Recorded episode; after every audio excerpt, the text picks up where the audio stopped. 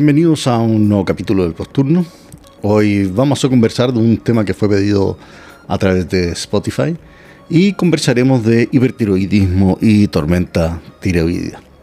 Entonces, algunas generalidades. Eh, bueno, el hipertiroidismo va desde un perfil subclínico hasta la tormenta tiroidea. El subclínico es TSH baja con hormonas tiroideas normales.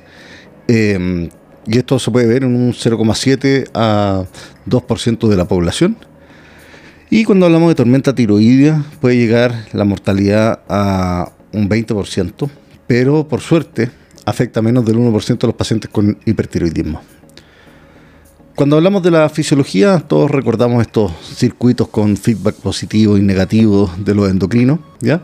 Y básicamente acá hay una estructura que es el hipotálamo, que secreta TRH, que va a estimular la hipófisis, que va a secretar TSH, que va a actuar sobre la tiroides, que va a producir las iodotironinas, que son la T4 y la T3, que van al hipotálamo y van a inhibir la secreción de TRH. Así que ese es el circuito, ¿ya? Y las iodotironinas son T4, que es mayoritariamente inerte y se va a transformar en T3, sobre todo en territorio periférico. Y T3, eh, que se puede producir en la tiroides, pero la gran mayoría viene de la conversión en territorio periférico de la T4. ¿Cuáles son las causas de hipertiroidismo en general? Tenemos la enfermedad de Graves, el adenoma tóxico o el bocio multinodular, la tiroiditis subaguda, el Jod Basdow, que ahí vamos a hablar un poquito de eso, adenoma secretor de TSH, la tiroiditis aguda supurativa, el estroma várico, la tirotoxicosis transitoria del embarazo y la tiroiditis silente del posparto. ¿ya? Son varias causas, pero probablemente las más eh, frecuentes son la enfermedad de Grave, el adenoma tóxico bocio multinodular y la tiroiditis subaguda. La enfermedad de Grave es la causa más común de hipertiroidismo. Eh, tiene una incidencia del 20 al 50 eh, por 100.000 habitantes 60-80% de los hipotiroidismo, de los hipertiroidismos, perdón, van a ser secundarios a esta enfermedad. Las mujeres eh, se afectan el doble que los hombres y la edad pic de esto es entre los 30 y los 50 años.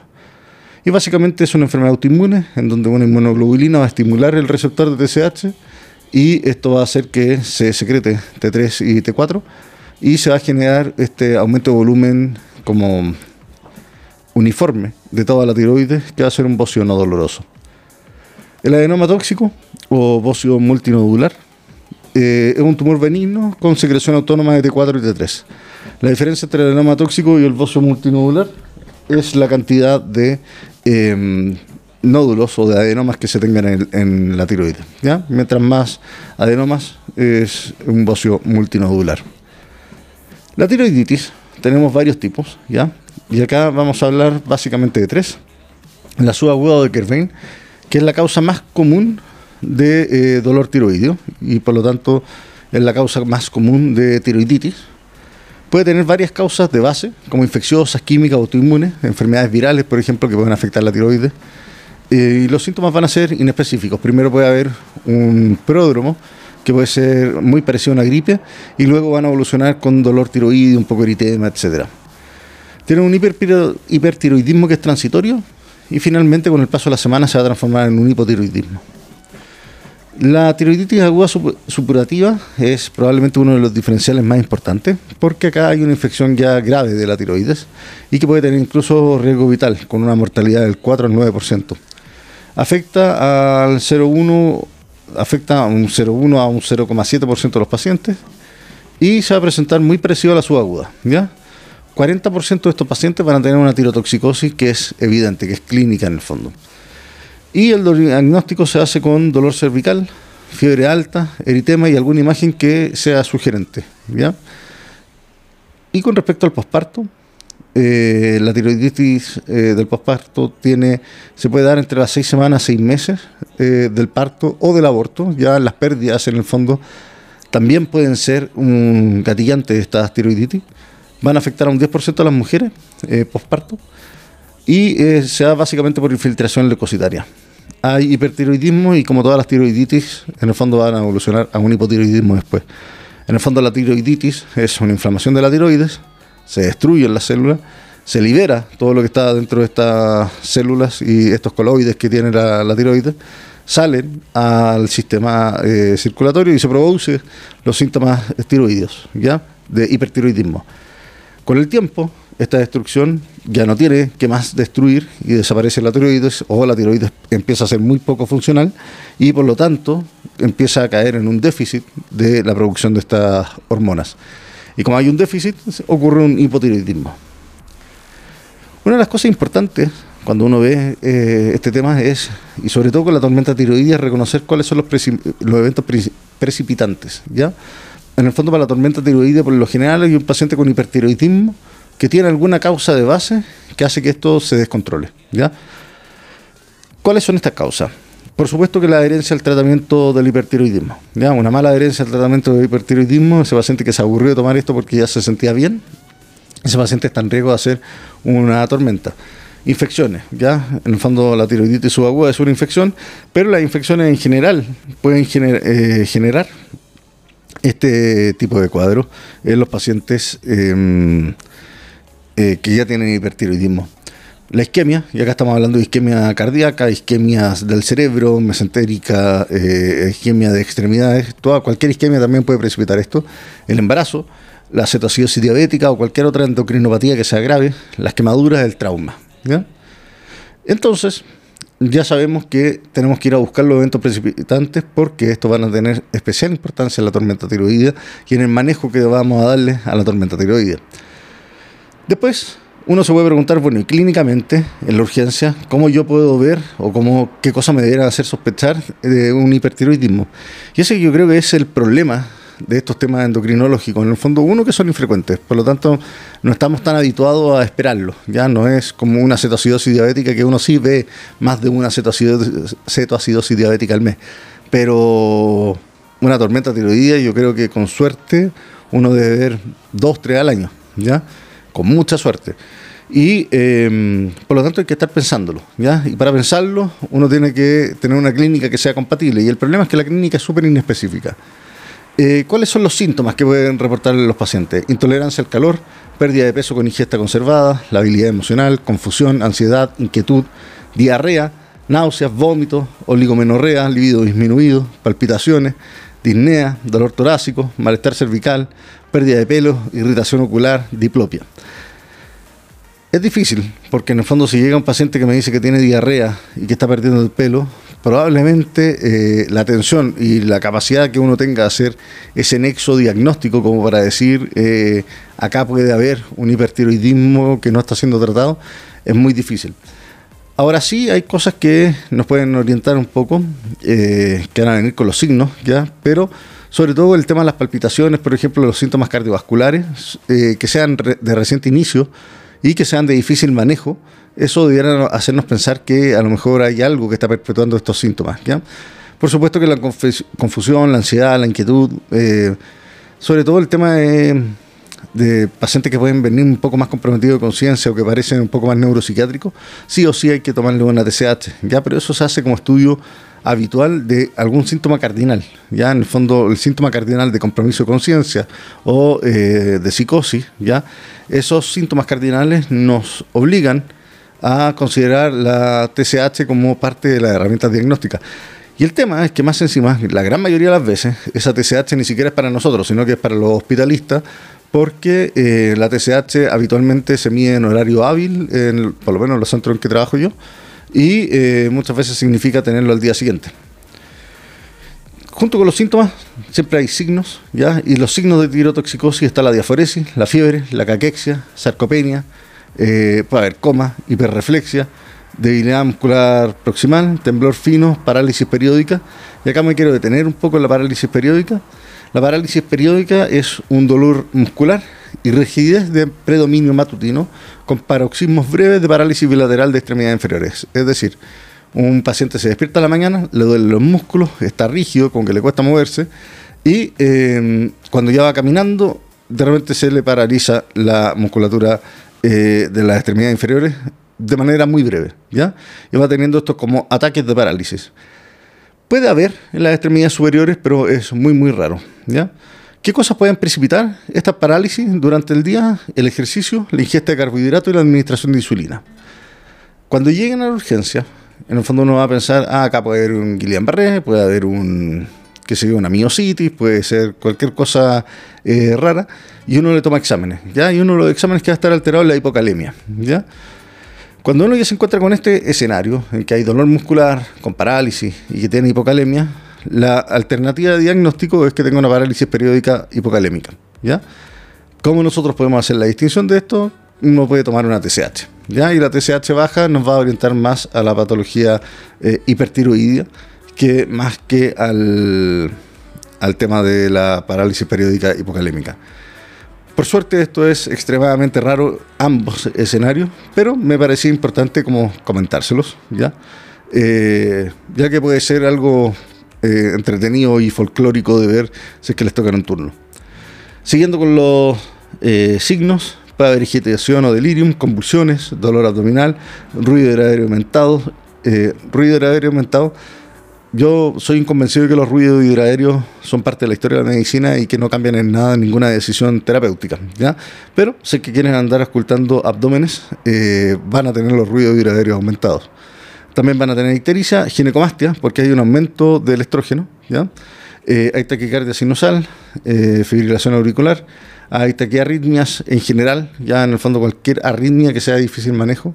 Pueden tener insuficiencia cardíaca y una insuficiencia cardíaca de alto gasto también puede haber aumento de volumen cervical anterior, que era lo que hablábamos de la, de las tiroiditis, puede haber dolor cervical acompañado con eso, y puede haber un soplo tiroidio, ya que cuando se produce el aumento de volumen del, de la tiroides, también aumenta el flujo sanguíneo, hay una hiperemia hacia la tiroides.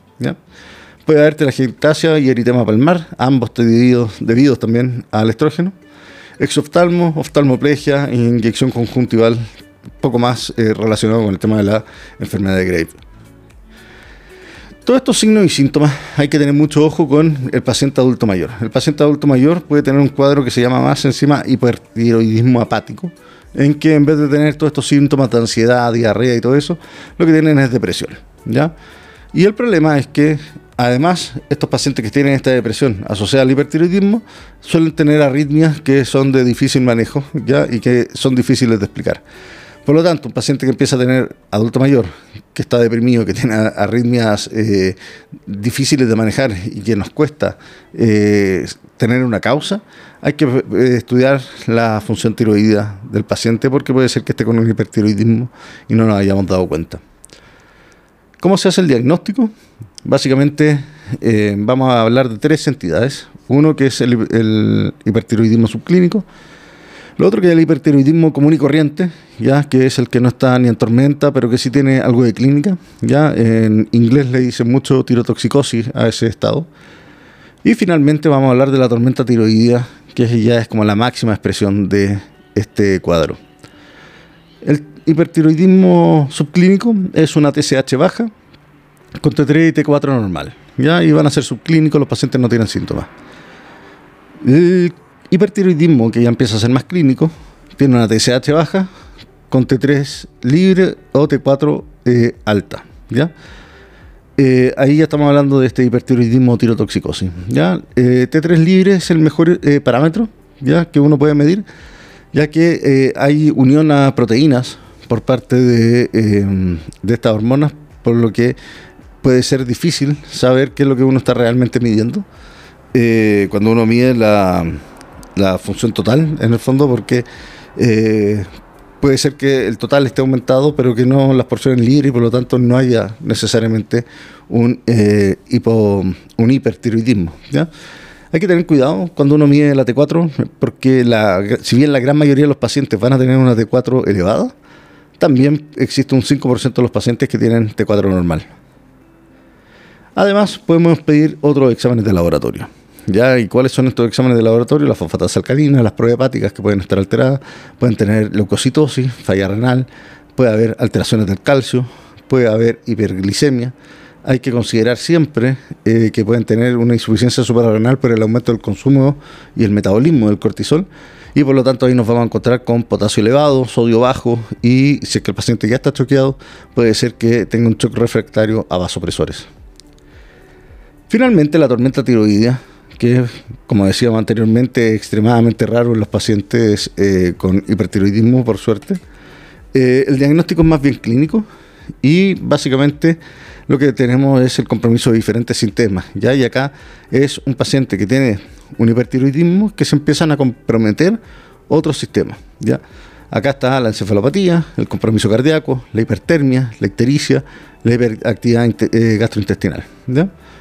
Hubo un par de personas que crearon unos criterios, ¿ya? y que se llaman los criterios de Burch-Wartowski. ¿ya? Más de 45 puntos es muy sugerente tormenta, 25-44 puntos, hay una tormenta que es inminente, y menos de 25 no es tormenta. Los criterios que ocupaban estos eh, Burch-Wartowski es termorregulación, compromiso del sistema nervioso central, falla hepática y gastrointestinal, compromiso cardiovascular y el evento precipitante. El problema es que, si bien es muy sensible, este criterio tiene una especificidad que es más o menos baja. Y lo otro es que estos criterios no incluyen la TSH dentro del algoritmo. ¿ya? Eh, por lo tanto, es un poco difícil de repente diferenciar de otros cuadros que se pueden presentar de manera parecida. Pero ya si lo estamos pensando, probablemente es porque tenemos más o menos claro hacia dónde va la fisiopatología de lo que estamos viendo en nuestro paciente. Los japoneses sacaron otros criterios, que son los criterios de diagnóstico japoneses de tormenta tiroidea, que sí incluyen el laboratorio y requieren de la TSH. ¿ya? Y acá incluyen el compromiso del sistema nervioso central, el cardiovascular, ya sea por taquicardia o em, cardiovascular por insuficiencia cardíaca. Eh, van a ver el gastrointestinal y el sistema autonómico. Es más complicado que el, que el Burch-Wartkowski, ya que genera como grupos, esos típicos grupos de un criterio grande, otro criterio chico y así. Entonces, por ejemplo, dicen, hay una TSH eh, con evidencia en el laboratorio, ya que es el prerequisito de esto, y con la evaluación clínica uno va a ver, eh, tiene la tirotoxicosis más compromiso del sistema eh, nervioso central, más alguna manifestación de las cualquiera que están acá, que es taquicardia, falla eh, eh, insuficiencia cardíaca o eh, manifestaciones gastrointestinales o hepáticas. ¿ya? Y eso es uno de los cajones de diagnóstico. Después tenemos otra que es aitirotoxicosis, más tres de los siguientes sistemas, ¿ya? que es fiebre, taquicardia y las manifestaciones gastrointestinales o hepáticas. Después hay otro que hace otra combinación, que es dos de los siguientes, que es fiebre más taquicardia, o, em, perdón, dos de los siguientes que tienen que estar presentes, más la tirotoxicosis, que puede ser fiebre, taquicardia, eh, falla cardíaca o compromiso gastrointestinal y hepático. Y finalmente hay un último que dice eh, pacientes que tienen los criterios del primero, que era el que tenía la falla del sistema nervioso central, em, pero que no tienen disponibles los exámenes de eh, T3 libre o IT4 libre. ¿ya? Así que eso no está disponible, pero tiene los criterios de tirotoxicosis más uno de, un, eh, síntoma del sistema nervioso central, más cualquiera de los siguientes, fiebre, taquicardia, insuficiencia cardíaca o eh, manifestaciones gastrointestinales o hepáticas, ya ese paciente también es sugerente de tener una tormenta tiroidea. Es súper enredado, ya, yo creo que es más fácil que lo busquen, pero eh, es importante saber que existen, eh, no hacen el diagnóstico necesariamente, el diagnóstico por lo general es clínico, uno tiene que aprender a sospecharlo, ya, eh, pero hay que, uno puede ocupar estas herramientas para poder precisar aún más y aún mejor el cuadro que estamos viendo. Hay que tener cuidado que el compromiso cardiovascular en los pacientes con tormenta tiroidea eh, se asocia una mortalidad del 30%, ¿ya? Y un 5 un 20% de los pacientes van a tener este compromiso cardiovascular, ¿ya? Por lo tanto, uno de los pilares importantes a tener en consideración es que el compromiso cardiovascular, sí o sí, eh, es un eh, indicador independiente de mortalidad. ¿Cómo se manejan? El hipertiroidismo subclínico, la verdad es que el manejo es ambulatorio. Hay que hacer un estudio por endocrino y no se inician fármacos desde la urgencia. Incluso los endocrinos no inician siempre los fármacos porque dicen que el subclínico debe tener mediciones que sean seriadas en el tiempo, en que se mantengan en este estado subclínico, como para que valga la pena empezar a pensar en dejarle estos medicamentos. Y vale más la pena ver cómo evoluciona, ya que varios de estos resuelven solo. El hipertiroidismo, que no tiene tormenta, ¿ya? Eh, mm, tampoco recomiendan que le empecemos medicamentos nosotros ellos dicen que el metimazol y el propilturacilo se demoran en empezar a hacer efecto. Por lo tanto, no tiene mucha lógica que nosotros empecemos esos medicamentos y sino que los debiera iniciar un internista o un endocrino. Hay una excepción a esto, que son los pacientes que tienen síntomas cardiovasculares. ¿ya? Los pacientes que empiezan con síntomas cardiovasculares, uno debiera dejarles beta bloqueo. ¿Cuál es el beta bloqueo que uno ocupa por elección de preferencia en estos pacientes? Es el propanolol se ocupan día 40 miligramos cada 6-8 horas. Tiene la gracia de que no es selectivo. Y bloquea la conversión de T4 a T3. Y se puede usar en embarazo. El atenolol es la alternativa a esto, que se ocupan 25 a 100 miligramos cada 12 a 24 horas. Tiene una mejor adherencia, pero no se puede usar en embarazo y es beta 1 selectivo. Después vamos a la tormenta tiroidea. Ya la tormenta tiroidea tiene varios puntos adicionales, ¿ya? Eh, lo primero es tratar el gatillante. Si el paciente está infectado, manejar la infección. ¿ya? Si el paciente está, eh, tiene una quemadura y está perdiendo líquido y está comprometido eh, desde el punto de vista hemodinámico con la quemadura, hay que manejar eso. ¿ya? Siempre evaluación y acciones primarias. ¿ya? Eso no le va a hacer mal a ninguno de los pacientes que tenemos. Hay que considerar el inicio de antibióticos ya que las infecciones son un precipitante muy, muy frecuente. Por lo tanto, si tenemos un paciente que está muy febril, muy adrenérgico, que nos está costando manejarlo, empezar antibióticos de una va a ayudar probablemente a poder cubrir por lo menos ese flanco, aunque sea de manera empírica. Ocupar paracetamol y medidas físicas, si bien el manejo de la hipertermia no ha demostrado mejorar la mortalidad, sí ayuda a la parte cardiovascular porque baja los requerimientos desde el punto de vista del gasto por parte de del corazón. Y en estos pacientes hay que evitar el uso de AINES y de salicilatos, ya que pueden aumentar la circulación de T3 libre. ¿ya? Eh, después viene el beta bloqueo. Y en el fondo lo que primero que hay que hacer antes de empezar beta bloqueo es eh, ocupar el ecógrafo y ver cómo está el ventrículo izquierdo o por la clínica ver si el paciente no tiene signos de tener una insuficiencia cardíaca. ¿ya? Porque el beta bloqueo es muy bueno para el manejo de los síntomas de estos pacientes y para empezar el tratamiento, pero tiene el problema de que puede precipitar un shock si es que el paciente ya estaba con una contractilidad que fue, era mala. ¿ya? Ahora, cuando ya descartamos eso, la dosis de beta bloqueo son más altas que eh, las que hablábamos antes. Acá el propanolol se deja 60-80 miligramos cada 4 horas, o también uno puede dejar 80 a 120 miligramos cada 6 horas y el atenolol 50-200 miligramos diarios. ¿ya? Por lo tanto, beta bloqueo, tratar de descartar eh, con ecografía o por clínica, si es que uno no tiene ecógrafo, el que no tenga una insuficiencia cardíaca asociada, y ya con eso uno puede empezarlo. ¿ya? Después vienen las drogas antitiroideas, ¿ya? Acá está el propiltiuracilo y el metimazol, que son los más conocidos. El propiltiuracilo se empieza en dosis de 500 a 1000 miligramos en carga y luego se dejan 200 miligramos cada 4 horas va a disminuir la producción de nueva hormona tiroidea y va a bloquear la conversión de T4 a T3. El metimazol, en cambio, se deja 20 a 25 miligramos cada 6 horas o 60 a 80 miligramos cada 24 horas y esto solamente va a disminuir la producción de hormona nueva en vez de eh, bloquear la conversión. Cuando seguimos viendo que otra pata de tratamiento tienen que tener estos pacientes, el uso de corticoides sistémicos es importante por el riesgo de insuficiencia suprarrenal, que era lo que estábamos hablando antes. Y acá se ocupa hidrocortisona, 300 miligramos intravenosos y luego 100 miligramos cada 8 horas. ¿ya? Eh, esto es particularmente útil en los pacientes que uno está viendo que están siendo refractarios a vasopresores, pero ya cuando tenemos una tormenta tiroidea, el paciente está hemodinámicamente mal, nosotros debiéramos empezar a usar eh, eh, corticoides de manera empírica solamente. Después tenemos el, yo creo que todos sufrimos con esto en fisiopatología, que era el tema de Wolf Chaikov, ¿ya? Que, y el Jod Basedov, ya que uno guardaba la hormona, el otro lo liberaba, etcétera. Y ahora vamos a hablar un poco de esos, ¿ya? El fenómeno de Wolf Chaikov, en el fondo lo que hace es que se inhibe la salida de hormona tiroidea que está almacenada, ¿ya? Eh, y esto se hace dando yodo en cantidades que son em, que logran saturar todos estos receptores. Entonces, al dar el yodo, la eh, tiroides, que está sana, eh, por medio de autorregulación, lo que hace es retener en el fondo o no liberar las hormonas tiroideas. ¿ya? El tema es que cuando le damos metimazol o propiltiuracilo, se puede perder esa regulación de la tiroides, ¿ya?